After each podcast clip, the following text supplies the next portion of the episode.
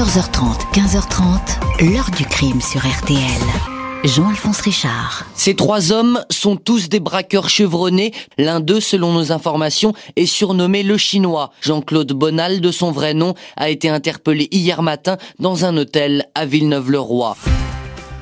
Bonjour, comment un petit malfrat à la gâchette un peu trop facile, un abonné au braquage sans envergure, un éternel second couteau, a-t-il pu en quelques mois devenir l'ennemi public numéro un dans l'histoire du crime? Jean-Claude Bonal, alias le chinois, reste aujourd'hui un paradoxe, une anomalie. À l'âge où les braqueurs raccrochent la quarantaine, lui a continué à suivre une route sans retour. Sa silhouette va ainsi apparaître dans des coups de plus en plus sinistres, mal ficelés, où le sang coule gratuitement. Un massacre perpétré dans un café de la banlieue parisienne, quatre innocents tués, dont trois femmes, ou encore la mort de deux policiers qui intervenaient sur un cambriolage. Qui est donc ce braqueur qui, en ce début des années 2000, intéresse tant les autorités et focalise l'attention et les médias?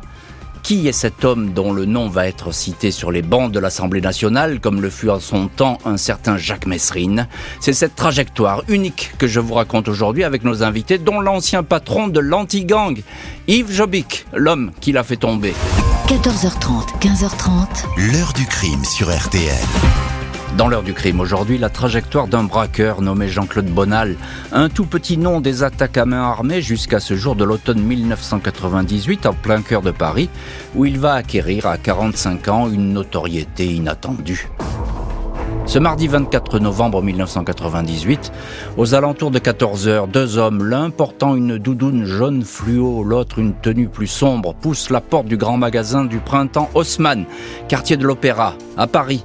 Ils se dirigent aussitôt vers le bureau de change, enfilent en marchant des cagoules et sortent des pistolets. La seule employée du bureau perçoit tout de suite le danger. Elle ouvre sa caisse, l'équivalent de 45 000 euros en devises étrangères, que l'homme en jaune glisse dans un sac. Un vigile du magasin tente de s'interposer, ceinture un des voleurs, mais il est frappé à coups de crosse au visage. Le duo sort tranquillement, retire les cagoules pour se mêler à la foule. Un client au physique athlétique Émile Ferrari, ancien garde du corps, a assisté à ce curieux manège. Il décide de les suivre sur le boulevard, bondit sur un des braqueurs, essaie de le plaquer au sol, mais deux coups de feu claquent, une balle de 11,43 traverse la joue d'Émile Ferrari pour ressortir au-dessus de son arcade sourcilière gauche. Il perd un œil, mais échappe miraculeusement à la mort. À l'hôpital, la victime décrit un homme de type maghrébin et puis un autre de type asiatique. C'est l'asiatique, affirme-t-il, qui lui a tiré dessus. Une semaine plus tard, un indique de la police balance deux surnoms. Un type qu'on appelle le chinois et un dénommé Momo qui réside dans un hôtel de la rue de Flandre. L'APJ établit rapidement les vraies identités des braqueurs, deux seconds coûteux qui, malgré leur âge, sont toujours actifs. Momo, c'est Mohamed Benamara, 49 ans, plusieurs fois condamné, 41 ans de prison à son actif. Le chinois, un individu en fait d'origine vietnamienne, c'est Jean-Claude Bonal, 45 ans, sorti de prison il y a moins d'un an, après 8 ans passés derrière les barreaux pour avoir braqué une banque et blessé un policier. La vie entière de Bonal trempe dans la délinquance, issu d'une famille de rapatriés installés en région parisienne. Il a commencé à voler à l'âge de 15 ans, on le retrouve mêlé à des vols chez des particuliers ou des braquages de grande surface. Il alterne condamnation, séjour en prison. Les 16 et 17 décembre, Benamara et Bonal sont arrêtés. Émile Ferrari les reconnaît. Ils sont mis en examen et écroués. Les enquêteurs sont persuadés de tenir les deux braqueurs du bureau de change. Dans la maison de Bonal, à Villeneuve-Saint-Georges, ils ont trouvé des devises étrangères dans une enveloppe et un Colt 45 planqué dans un sac, l'arme qui a servi à tirer sur Émile Ferrari. Aucun indice retrouvé chez Benamara. Les deux hommes démentent. Bonal dit qu'on lui a confié cette arme pour la mettre à l'abri. Il a reçu un peu d'argent pour ça. Les avocats des deux hommes dénoncent une accumulation de présomptions, pas de preuves. 4 décembre 2000, Benamara est remis en liberté. 26 décembre 2000, Bonal quitte à son tour la prison de Fleury-Mérogis après avoir versé une caution. Ils seront jugés ultérieurement pour le braquage. Les policiers ne décolèrent pas contre les juges de la chambre de l'instruction. Ils estiment que ces deux-là, ces deux braqueurs, peuvent récidiver. Ils auraient donc dû rester en prison. Et on va voir que cet avertissement des policiers était hélas prémonitoire, on peut le dire comme ça, au regard des événements très graves, des crimes bien plus graves euh, que ceux commis jusque-là euh, par Bonal, et crimes dont on va parler évidemment dans le chapitre suivant euh, de l'heure du crime. Pour l'heure, on arrête la pendule sur l'année 1998, ce braquage au magasin Printemps Haussmann et ces deux hommes suspectés d'être les braqueurs. Bonjour Yves Jobic. Bonjour. Merci beaucoup d'avoir accepté euh, l'invitation de l'heure du crime. Vous êtes ancien chef de la brigade anti-gang et c'est vous, on va le voir un peu plus tard dans l'heure du crime, qui allait faire tomber Bonal. Vous êtes auteur du livre Les secrets de l'anti-gang, flic, indique et coup tordu qui paraît, au, qui paraît, je crois aujourd'hui ou demain, demain. demain, voilà, demain. Demain, me dit Frédéric Ploquin, qui est également notre invité et qui est co-auteur de, ce, livre. Euh, flic, indique et coup tordu qui paraît donc demain aux éditions Plomb. Alors je sais, Yves Jobic, que vous n'êtes pas chargé à l'époque de cette histoire de braquage euh, au, grand magasin du printemps. Mais quel souvenir vous avez de, la première fois, je dis bien la première fois où vous entendez parler de Jean-Claude Bonal? Alors la première fois où j'en entends parler, c'est quand j'arrive à la tête de la BRI. Euh, puisque bon, je connais déjà euh, une bonne partie du grand banditisme parisien, mais bon, j'affine mes connaissances. Et au niveau de l'équipe de la banlieue sud, plus exactement ce qu'il en reste, une équipe de braqueurs du sud parisien, je vois que faisait partie euh, à l'époque de cette équipe comme simple soldat le nommé Jean-Claude Bonal, surnommé le Chinois. C'est ça. Il est, euh, j'ai envie de dire, il est dans l'environnement du braquage parisien, c'est ça? Oui, alors c'est la spécialité d'ailleurs à l'époque de l'équipe de la banlieue sud, mais c'est un soldat, il n'a jamais eu de responsabilité, et très rapidement, en raison de son parcours euh, criminel, les beaux voyous de la banlieue sud et les autres l'ont rejeté, ah, l'ont mis à l'écart parce que il le prenait pour un individu euh, imprévisible, euh, bon, très peu intelligent, euh, très dangereux, donc qui pouvait mettre en danger la propre sécurité de leurs organisations. Et il considérait que Bonal réfléchissait avec son arme ou avec ses muscles. Oui, mais pas avec sa tête. Et pas avec sa tête, voilà.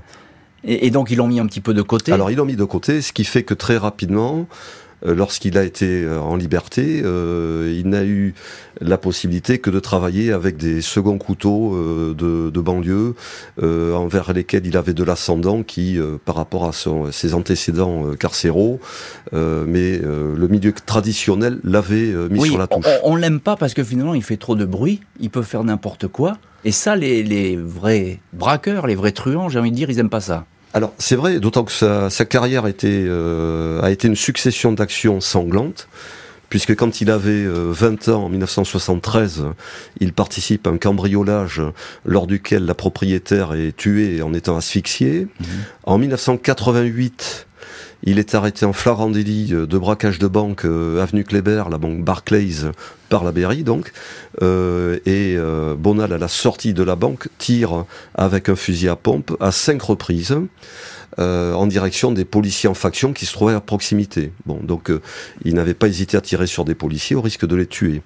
Et peu de temps après, donc, arrive l'affaire du printemps dont vous avez parlé, et ensuite les autres affaires. Mais donc on a une succession d'actions criminelles où on a affaire à un individu qui ne réfléchit pas euh, et qui tire euh, sans raison. le moins qu'on puisse dire, c'est qu'il a le sang chaud, Bonal, hein, euh, effectivement. Et ça, ça, ça plaît pas beaucoup. Bonjour, donc, rebonjour Frédéric Ploquin. Bonjour. Merci beaucoup, vous aussi, donc, d'être dans le studio aujourd'hui de l'heure du crime. Vous êtes journaliste d'investigation et co-auteur de ce livre que, dont je redonne le titre, Les secrets de l'anti-gang, flic, indique et coup tordu aux éditions Plomb. Alors, il n'y a pas que l'affaire Bonal hein, dans ce livre.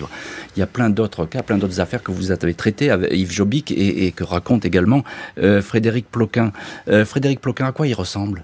Euh, Bonal. Bonal dit le chinois, parce que alors là, il aime pas du tout qu'on l'appelle comme ça en plus. Bah c'est, vraiment un, je dirais un demi-sel. Je sais pas si, vous, si, tout le monde connaît ce mot, mais c'est pas. Expression ancienne, mais voilà, mais qui lui correspond bien. C'est-à-dire que c'est pas un grand voyou. Et comme le disait Yves Jobic à l'instant, les grands voyous se, se méfient de lui parce que c'est quelqu'un qui est incontrôlable. Je veux dire, a priori, quand vous êtes un gangster et que vous prétendez à entrer dans le, la Bible des grands voyous, dans le Who's des grands voyous, vous n'allez pas tirer sur le premier uniforme que vous voyez. Bien sûr. A priori, vous avez envie de faire carrière, vous essayez de vous enfuir et vous tirez en dernier recours et dernier, au dernier moment. Et donc, ce qui le, semble le différencier des grands voyous, justement, c'est le fait que lui, il tire de manière quasi instinctive, un peu comme ça, dès qu'il voit un, uniforme.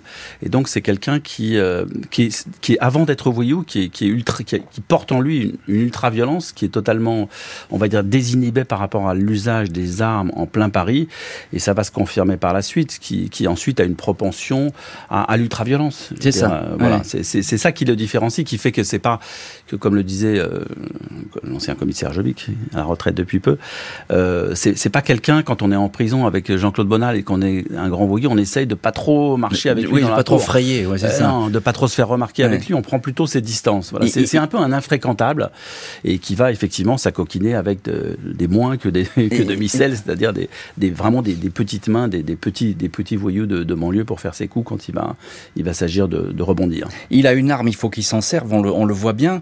Euh, D'où le fait que dans cette attaque du printemps, enfin attaque, euh, l'attaque du bureau de change qui est au rez-de-chaussée du, grand magasin le printemps euh, Haussmann, eh ben évidemment on pense à lui parce que euh, il y a quelqu'un qui tire. Alors il, sera acquitté dans cette histoire, on le dit tout de suite, mais on, verra pourquoi et comment. Euh, ça c'est autre chose. Mais euh, on pense tout de suite à lui parce que bah, fatalement c'est quelqu'un qui tire immédiatement. Ben, déjà le coup il est pas très bien ficelé.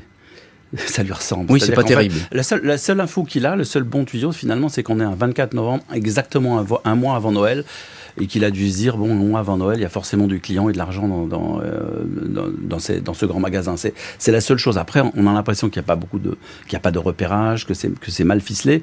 Ça, c'est le premier point. Et le deuxième, c'est que c'est pré précisément le propre de la BRI de l'anti-gang de travailler régulièrement sur ce genre de, de personnages et de les suivre. Et c'était même la la grande spécificité du service que, que mmh. dirigeait Yves Jobic à l'époque, c'est de, de, de, de faire un travail proactif et préventif quelque part pour savoir un peu où sont les voyous, ce qu'ils font et de les, les, suivre en permanence. Yves Jobic, quand tu as ouais, un coup comme ça. du printemps, je voudrais préciser que c'est pas par hasard. Hein. En fait, il y a eu un tuyau euh, d'une un, brigade centrale du 36. Euh, qui, selon, qui, a recueilli un tuyau comme quoi le, le coup avait été fait par euh, donc Bonald et un complice. Oui. Donc c'est pas par Avec hasard qu'il y a une perquisition. Momo et, voilà, Momo voilà. et le chinois, enfin c'est voilà. ce que dit le, ce que dit ce tuyau. Alors le fameux Momo, dont j'ouvre une toute petite parenthèse, Momo euh, avait un frère, Abdelkader, que nous avions arrêté pas très longtemps avant, qui faisait partie de l'équipe de, de, très haut niveau de voyous qui avait projeté d'enlever le, le, joaillier Boucheron. Ah oui, Donc on a affaire, si vous voulez, là quand même à, à des gens dangereux et... Et, et c'est ce que disait euh, Frédéric Ploquin, c'est que vous les avez à l'œil en permanence, ces gens. Oui, Notamment à l'Antigang, hein, c'est oui, votre oui, boulot. c'est le travail, c'était hein la mission première de l'Antigang. Bonal est en liberté provisoire après le coup du printemps. Son nom va refaire surface euh, un peu plus loin pour de petits braquages, mais aussi pour deux carnages. Samedi 6 octobre 2001, peu avant minuit, le commissariat d'Atis-Mons est alerté de la découverte d'un carnage au bar Le Fontenoy, en bordure de la Nationale 7. C'est une petite fille de 9 ans, la fille des patrons, qui a donné l'alerte. Les messieurs sont partis. Je suis descendu dans la cave. Mon papa était assis dans la chambre froide. Maman était avec les autres dames. Ils étaient tous morts, dit la rescapée. Les policiers descendent au sous-sol, le spectacle est insoutenable. Trois corps de femmes enchevêtrés les uns sur les autres, les poignets ligotés dans le dos avec du fil électrique. Il y a là Maria Luisa Alves, mère de la petite fille et femme du patron, Albertina, la femme de ménage, et Virginie, la serveuse. Toutes ont reçu une balle dans la tête. Gildo Alves a été tué à quelques mètres, une balle dans la tête et une dans le bas-ventre. Un quadruple crime violent gratuit commis pour rafler une recette minable, un peu plus de 1000 euros. La petite fille a vu deux hommes, l'un avec une cicatrice, l'autre de petite taille. Il y en avait un troisième qui était cagoulé. L'enquête est compliquée. Selon un indique, le coup serait l'œuvre du chinois. La PJ de Versailles s'adresse alors à Yves Jobic, le patron de l'anti-gang, service qui n'a jamais perdu de vue l'intéressé depuis sa sortie prématurée de prison. Pour l'anti-gang, si Bonal est dans le coup, les deux autres individus sont Titi Ibrahim, le balafré, et Hakim Bouassoun. 16 octobre, alors que la PJ s'apprête à lancer un coup de filet, un nouveau bain de sang est signalé au Plessis-Trévise, dans le Val-de-Marne. Des policiers du commissariat de Chenevière-sur-Marne ont été appelés vers 7h30 du matin pour un cambriolage dans une villa cossue appartenant à un médecin et une bijoutière. Une nièce cachée dans la maison a téléphoné au 17. Le couple et leurs deux enfants seraient pris en otage par cinq hommes armés. Les policiers encerclent la villa, mais ils sont repérés. Les malfrats sortent précipitamment. L'un d'eux se met à tirer. Deux policiers tués. Le brigadier Patrick Leroux, 34 ans, touché au cou. Et le gardien Yves Meunier, 27 ans, abattu de trois balles. Un seul truand arrêté, trois autres dans la nature. Un a perdu un gant lors de sa fuite. L'ADN relevé est celui de Jean-Claude Bonal. Le gant porte encore des résidus de poudre. Il se pourrait donc que le tireur soit le chinois. 19 octobre 2001, après trois jours de planque, il est décidé d'interpeller six hommes, tous soupçonnés d'être impliqués dans le carnage du bar Le Fontenoy et la fusillade du Plessis-Trévise. Six morts au total. Au petit matin, le commissaire Jobic participe en personne à l'arrestation de celui qui est présenté comme l'ennemi public numéro un, Jean-Claude Bonal. Celui-ci est surpris dans une chambre de l'étape-hôtel de Villeneuve-sur-Roi Endormi avec une jeune femme, selon une maîtresse du chinois, ce dernier disposait de trois armes, dont une marquée du chiffre 380, correspondant au pistolet automatique utilisé pour le massacre du bar. La maîtresse décrit encore un pistolet Beretta, identique à celui utilisé contre les policiers. Tous les malfrats sont mis en examen, incarcérés. Le nom de Bonal est aussitôt dans tous les journaux. Et on parle de Bonal parce que, euh, évidemment, euh, il ne devait pas ce jour-là se trouver sur les lieux du crime. Il a été en libération conditionnelle, il a été libéré un petit peu avant l'heure, dans l'attente de son procès pour le, hold-up au printemps. Ça fait beaucoup de bruit et on va en reparler, évidemment, euh, dans cette heure du crime. Pour l'instant, on s'arrête sur ces arrestations. On le fait avec vous, Yves Jobic, ancien chef de la brigade anti-gang, auteur du livre Les secrets de l'anti-gang, flic indique et coup tordu qui paraît demain aux éditions Plomb, écrit avec Frédéric Ploquin. Euh, on reste sur euh, ces arrestations. Alors c'est vous qui faites tomber Bonal et qui fatalement faites tomber cette bande de malfrats, la bande de Bonal, comme on va parfois l'appeler. Euh, comment ça se passe? Qu'est-ce qui vous a permis de remonter comme ça jusqu'à Bonal? Alors si vous voulez, la neutralisation de l'affaire Bonal est la conséquence du travail classique de la BRI. je dirigeais à l'époque la BRI, je l'ai dirigé pendant près de six ans. Et à cette époque-là, puisque euh, après mon départ, les missions ont changé, mais nous étions chargés de euh, travailler d'initiative sur le grand banditisme parisien euh, pour les suivre et les interpeller en flagrant délit sur des principes. Ne pas les lâcher. De ne pas les lâcher. Et surtout de les arrêter en flagrant délit pour pas qu'il puisse y avoir de contestation en garde à vue. Voilà. Et également un, travail de veille sur le, le milieu parisien. Donc nous avions recueilli fin août 2001 un renseignement selon lequel Bonal qui était sorti de prison, comme vous l'avez dit, euh, du fait d'une libération conditionnelle. ça, hein, il faut bien le dire, prématurément. Prématurément, puisque les magistrats de la Chambre euh, d'accusation de Paris avaient anticipé euh, la date de mise en application de la loi Guigou sur la présomption d'innocence, qui était au 1er janvier 2001, et là, ils l'ont libéré en décembre 2000. Voilà. Bon, donc ils ont anticipé, ils ont eu. Euh, c'est pas la, c'est pas la meilleure décision qu'ils ont prise. Juridiquement et euh, en raison des, six assassinats qui ont été commis. Bien sûr. Donc là, vous, vous remontez la piste Bonal, c'est ça Nous disons que d'un informateur, nous disons que Bonal va retaper euh, et qu'il va s'attaquer à des établissements bancaires.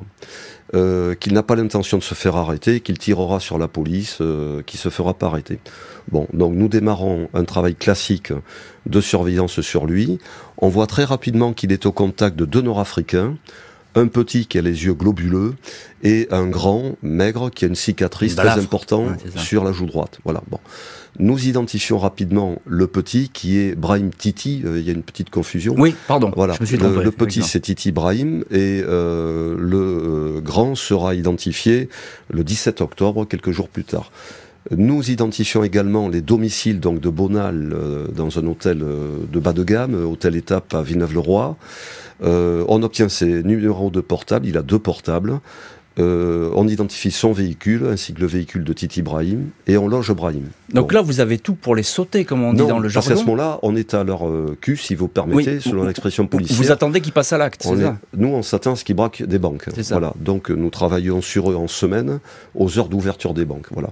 Il ne se passe rien, au point qu'on en arrive à douter de la euh, valeur du tuyau. Bon.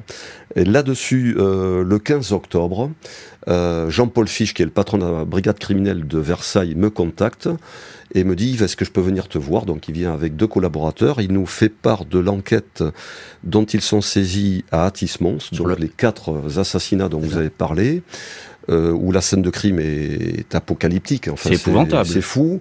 Euh, tout cela pour un butin qui est misérable. C'est une, exécution, hein une exécution. Voilà, c'est une exécution pure et simple. Ils ont laissé d'ailleurs euh, en vie la jeune Sandra qui avait 9 ans, vraisemblablement d'après les enquêteurs de Versailles, parce que l'arme qui a servi à tuer les cinq personnes était une arme à cinq coups. Hmm. Voilà, donc euh, il n'y avait plus de cartouches, si vous voulez, dans, dans l'arme. Une balle pour chacun. Voilà. Hein, ça. Euh, le butin est misérable, il y a le fond de caisse, deux cartes bleues et quelques bijoux sans valeur. Et, là, vous tiltez? Alors là, Jean-Paul Fiche nous dit euh, les gendarmes de Versailles nous ont, dit que le coup aurait pu être fait par un type qui s'appelle le chinois. Euh, on a su par différents fichiers, bon, puisque nous inscrivons nos objectifs sur des fichiers partagés, que vous travaillez sur euh, Jean-Claude Baudal surnommé le chinois. Est-ce que par hasard vous ne l'auriez pas vu au contact de deux Nord-Africains dont nous avons le signalement parce que eh peu avant la fermeture du bar, tabac, deux individus se sont présentés comme des clients. Euh, ils n'étaient pas des clients habitués, ils étaient d'ailleurs inconnus. On a leur signalement, on a fait leur portrait robot, et là, évidemment, ça fait bingo. C'est-à-dire que on a euh, la certitude que le coup a été fait par Bonal et ses deux complices. Et voilà comment, effectivement, vous identifiez cette bande. Frédéric Ploquin, euh, journaliste, et vous êtes co-auteur de, de, ce livre que vous sortez avec Yves Jobic demain. il y a des indices, évidemment contre Bonal, mais on sait par exemple que euh, dans le bar, on l'a pas vu. En tout cas, il y avait quelqu'un qui portait une cagoule. Et, qu'est-ce qu'on a contre lui à ce moment-là? Contre Bonal Oui, quand on l'interpelle. c'est pour l'instant on est dans, dans, dans l'enquête proactive. On a des, tout un tas de faisceaux d'éléments qui euh, permettent de penser qu'il est sur ce coup-là. Mais entre les certitudes policières et euh, une condamnation devant la justice, comme chacun sait, il y a une marge ah bah énorme à franchir. Et donc c'est pas parce que l'anti-gang sait que euh, ces individus vont être condamnés en justice si on n'apporte pas la preuve que. Et c'est là où, mais, mais, en revanche, mais en revanche, si l'antigang ne sait pas, si la BRE ne sait pas, il y a strictement aucune chance ni pour qu'ils soient identifiés, ni pour qu'on les amène devant la justice. Donc la moitié du travail, et même l'essentiel du travail est fait, et la suite euh, va relever un petit peu, d'une certaine manière, du, voilà, de la magie euh, et du sens policier d'Yves Si vous permettez, il y a des éléments matériels, en plus des signalements, puisque les téléphones portables que notre informateur nous avait donnés, utilisés par Bonal et ses deux complices, apparaissent euh, sur les lieux euh, de commission ah, vous arrivez déjà voilà. c'est-à-dire que le portable de Bonal est utilisé euh, deux heures avant à proximité du bar tabac. Donc on sait qu'il est sur place. Et le lendemain le 7 octobre on a au niveau de deux établissements bancaires du 13e arrondissement tentative d'utilisation des deux cartes bleues volées au bar tabac et les deux portables de Bonal et ses complices chutent sur le secteur où les tentatives sont opérées. Donc ça vous permet évidemment de, de les accrocher. À son avocate, Bonal va dire qu'on l'a volontairement transformé en ennemi public numéro un pour lui faire payer tous les crimes. Les procès vont s'enchaîner.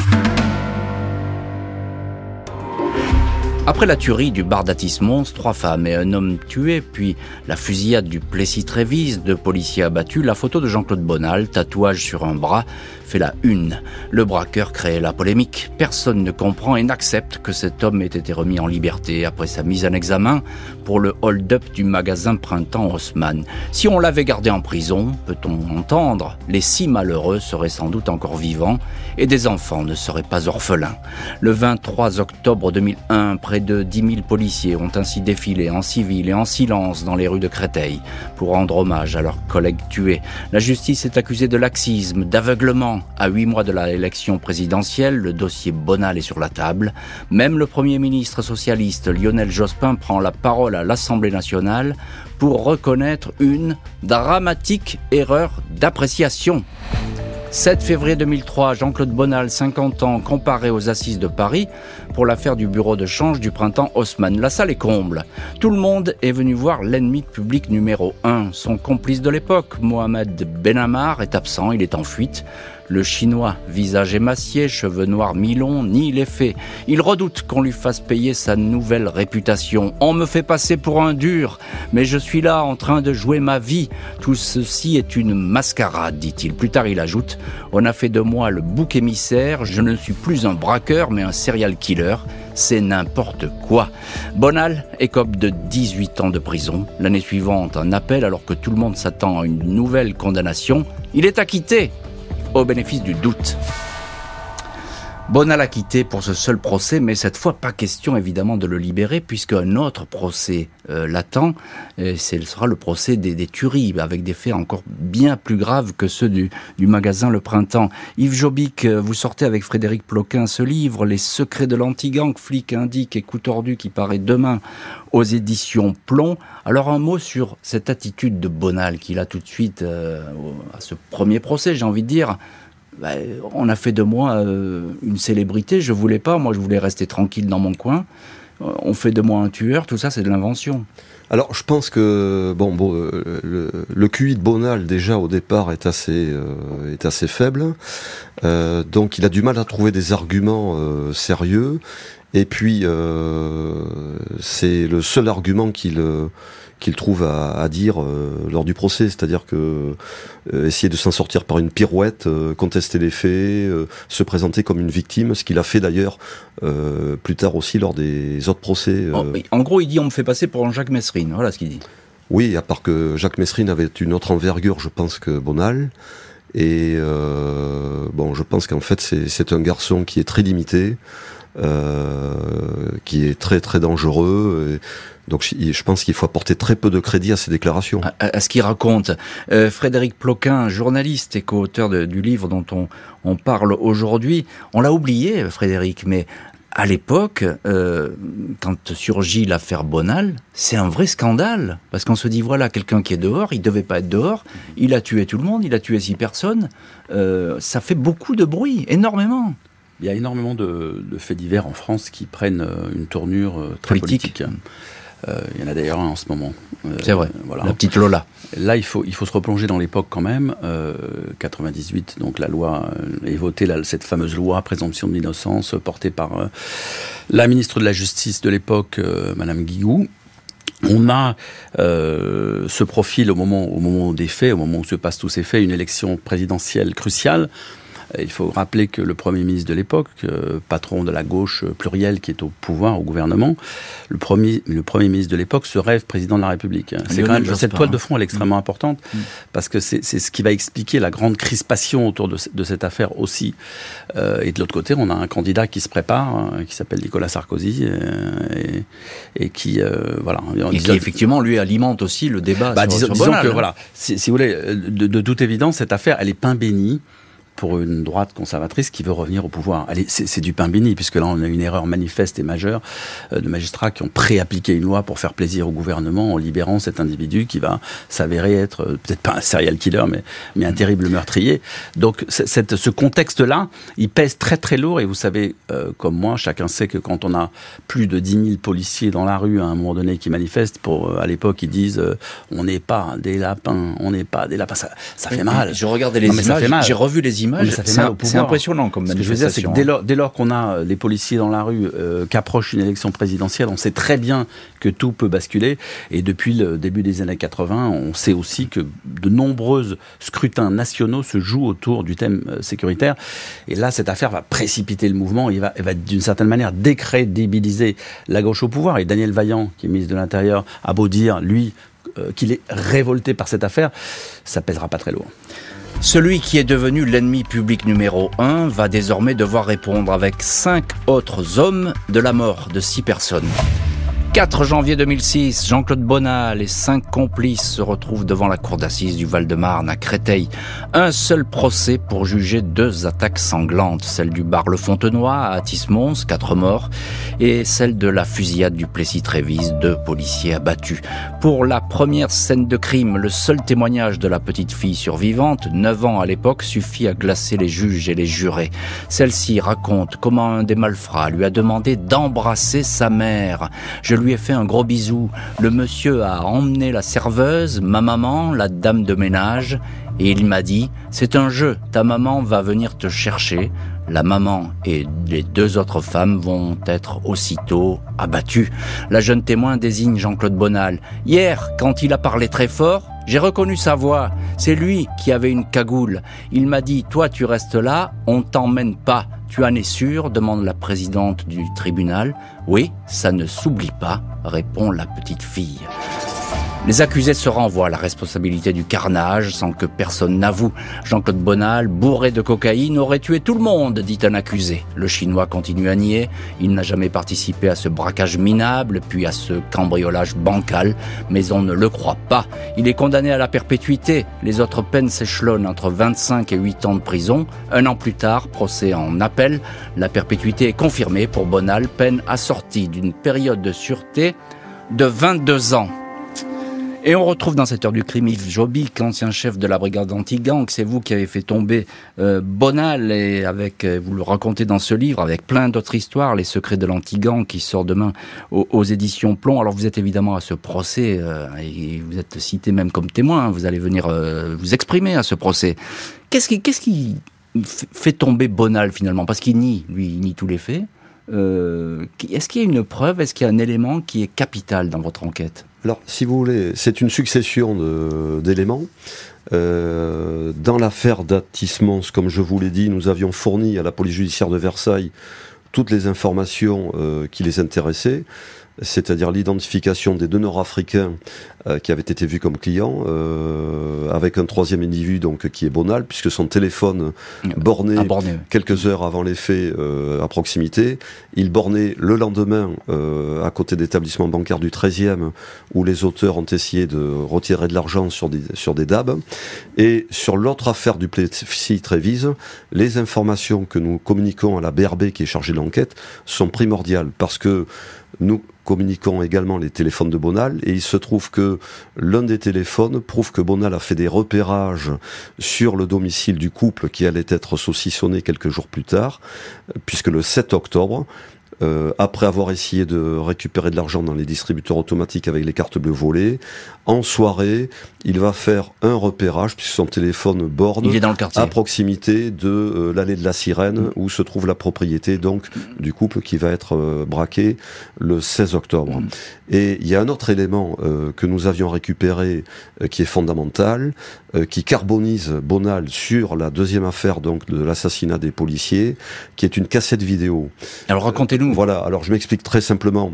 Le 19 octobre, lorsqu'on arrête Bonal et ses complices à l'hôtel Étape et ailleurs, euh, à l'issue de la perquisition euh, que nous faisons, sont présents des gens de Versailles et des gens de la BRB en observateur.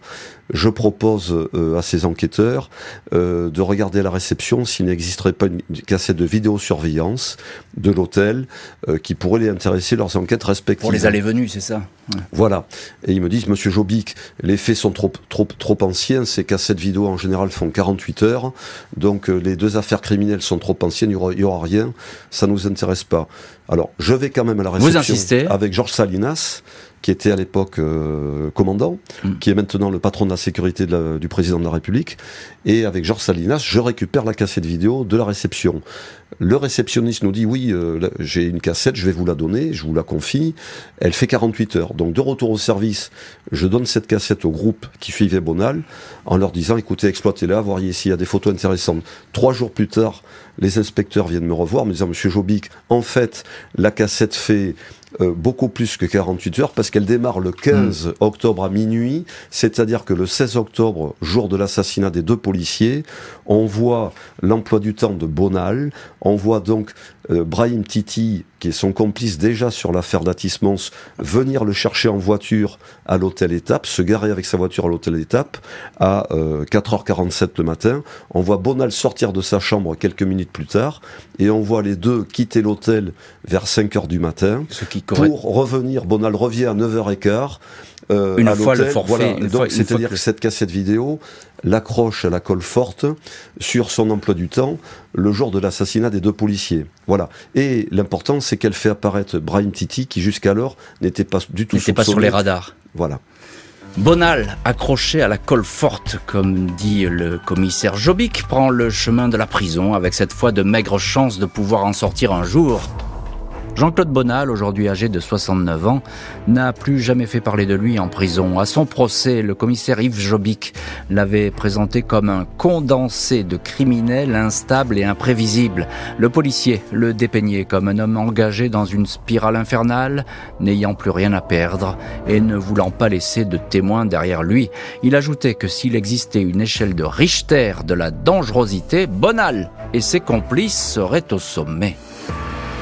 Jean-Claude Bonaldi, le chinois, pourra formuler une première demande de remise en liberté dans 7 ans, au terme de sa période de sûreté. Il aura alors 76 ans. Et dans cette heure du crime, l'un de nos invités, c'est évidemment Yves Jobic, le tombeur de Bonal, l'ancien chef de la brigade anti-gang, avec ce livre, Les secrets de l'anti-gang, flic, indique et coup tordu, qui sort aux éditions Plomb. Euh, livre, on va en dire un petit mot, où il y a bien d'autres histoires qui sont racontées. Euh, pourquoi vous dites ça euh, Bonal, il est au sommet de la dangerosité. C'est un type pas très intelligent, vous me l'avez dit, c'était plutôt un braqueur de bas étage ben, euh, sommet de la dangerosité. Euh, à 20 ans, euh, il est sur un casse où la propriétaire est, asphyxiée. En 98, sur un braquage, il tire sur des policiers. Là, il y a six victimes en 10 jours. je considère que oui, c'est le sommet de la dangerosité. Si on l'avait pas, alors on va pas refaire l'histoire hein, avec des si, on refait toujours l'histoire, mais si on ne l'avait pas arrêté, vous pensez, vous êtes persuadé qu'il aurait continué à peut-être à tuer? Alors je pense qu'on a sauvé des vies humaines, que ce soit des vies de policiers ou de citoyens, euh, de particuliers, euh, puisque Bonal n'avait plus rien à perdre. Euh, il avait franchi un point de non-retour, donc il était urgent de l'interpeller pour le neutraliser. Hum. Vous disiez tout à l'heure que vous aviez appris par vos contacts, vos indiques, peut-être vos écoutes, qu'il était prêt à, faire feu. Il s'en foutait. il n'était pas oui, question ça c'est le renseignement initial qui nous avait été donné par euh, une source. Euh, quand on nous avait dit qu'il allait euh, rebraquer des banques, cette source nous avait précisé que il a décidé de ne pas se faire arrêter, il tirera, il se laissera pas arrêter. Hmm. Euh, Frédéric Ploquin, euh, journaliste et puis euh, co-auteur de, ce livre dont on parle aujourd'hui. Alors, c'est le destin de Bonal, il est très particulier, presque paradoxal et, très étonnant, et parce qu'il aurait pu rester tout simplement un, un petit braqueur, Bonal. Est-ce qu'on connaît, est-ce qu'on sait aujourd'hui le déclic? Qu'est-ce qui s'est passé dans sa tête? Non, moi j'ai pas, j'ai pas, disons, lu toutes les expertises psychologiques euh, sur le bonhomme. On sait que la cocaïne a certainement, euh, l'abus de cocaïne a certainement joué un rôle important. Ça, ça a été constaté à l'époque, hein, lors des bragages. Hein. à l'époque, dans, dans, dans, sa désinhibition totale. On, on, sait aussi que, je veux dire, quelque part dans, dans le dans le décor, dans le spectre de la voyocratie, souvent les ratés, en fait, sont les plus dangereux. Les, hmm. Quand je dis les ratés, c'est ceux qui auraient peut-être et je crois qu'il aurait aimé être un autre, il aurait aimé être un grand voyou, mais il ne l'a jamais été. Mm. Et quand on est un, raté, moi j'en connais d'autres comme ça, on est amené justement à déraper, à faire des conneries, à, faire, à essayer de se faire remarquer, euh, à tirer sur un avocat, à tirer sur un juge, à faire, à faire des choses complètement ahurissantes et abracadabrantesques pour un, pour un voyou, parce que justement on a raté la marche et qu'on sait qu'on ne sera jamais au firmament de la voyoucratie. Ça, c'est une chose. Mais ce qu'on raconte aussi dans, dans, dans ce livre, c'est un peu. Pour ça, je reviens sur les méthodes d'Yves Jobic. C'est un peu l'âge d'or de la police judiciaire euh, parisienne. Qu'on raconte. Mm. C'est-à-dire que, en gros, ces années où, euh, où les policiers pouvaient euh, avoir des indices sans, euh, voilà, au, contraire, travailler à fond sur sur, sur l'humain. Et, là, on se rend bien hein, compte que s'il n'y a pas d'humain, mais il n'y a pas d'affaire banale parce qu'il n'est pas arrêté. Je veux dire, si Yves Jobic, il n'a pas un tuyau à un moment donné, donc s'il ne fréquente pas les voyocraties, et c'est ça qui moi m'a intéressé le plus finalement dans ce dans ce travail c'est de, de, montrer comment à l'époque, en allant au contact de la voyoucratie, mais sans se griller les ailes, les policiers étaient à même finalement de nous protéger et de faire leur boulot. Et c'est essentiel, enfin, ce, qu'on raconte à ce niveau-là. Et dans cette affaire, on le voit bien que c'est à l'œuvre. S'il n'y a pas d'indicateur, il n'y a pas, il y a tout simplement, tout simplement, il tombe pas. Et comme, comme on le disait à l'instant, il y a peut-être d'autres citoyens qui, qui, meurent. Et c'est un vrai travail, effectivement. Vous faites bien de, de le souligner, Frédéric Ploquin, un vrai travail de police judiciaire au sens premier du terme. Cette police judiciaire qui, hélas, aujourd'hui est bien malmenée et, et, sans doute injustement critiquée le, plus souvent. Et il faut quand même un petit peu le, le rappeler. Yves Jobic, cette histoire bonale, ça fait partie des histoires qui vous ont le plus marqué dans votre carrière? Ah oui, je pense que c'est l'affaire qui m'a le plus marqué euh, parce que les deux scènes de crime, euh, euh, donc les quatre personnes tuées au sous-sol du bar tabac d'Atismans dans des conditions abominables, donc les mains ficelées dans le dos avec des câbles électriques, un bandeau sur les yeux pour les quatre femmes et le mari tué dans la chambre froide avec une balle dans la tête, une balle dans le ventre. Les deux policiers tués euh, dans le jardin de la propriété des victimes. euh, par Bonal, euh, qui était venu en essayant de libérer un de ses complices qui était en cours d'arrestation par des policiers. Donc il a délibérément voulu tuer des policiers pour qu'un de ses complices puisse s'échapper. Bon, je n'ai jamais vu ça dans d'autres dossiers. Ça vous frappe encore aujourd'hui, c'est une histoire dont vous vous souvenez parfaitement. Hein. Et ce qui me frappe encore plus, c'est qu'il n'y a jamais eu le moindre regret de Bonal, enfin, quelque part au procès, enfin. Ce qui est assez glacial finalement. Hein. Merci beaucoup Yves Jobic et, Frédéric Ploquin d'avoir été les invités aujourd'hui de l'heure du Je rappelle votre ouvrage Les secrets de l'anti-gang, flic, indique, écoute tordu aux éditions Plomb. Merci à l'équipe de l'émission, Justine Vignot, Marie Bossard à la préparation, Boris Pirédu à la réalisation. L'heure du crime, présenté par Jean-Alphonse Richard sur RTL.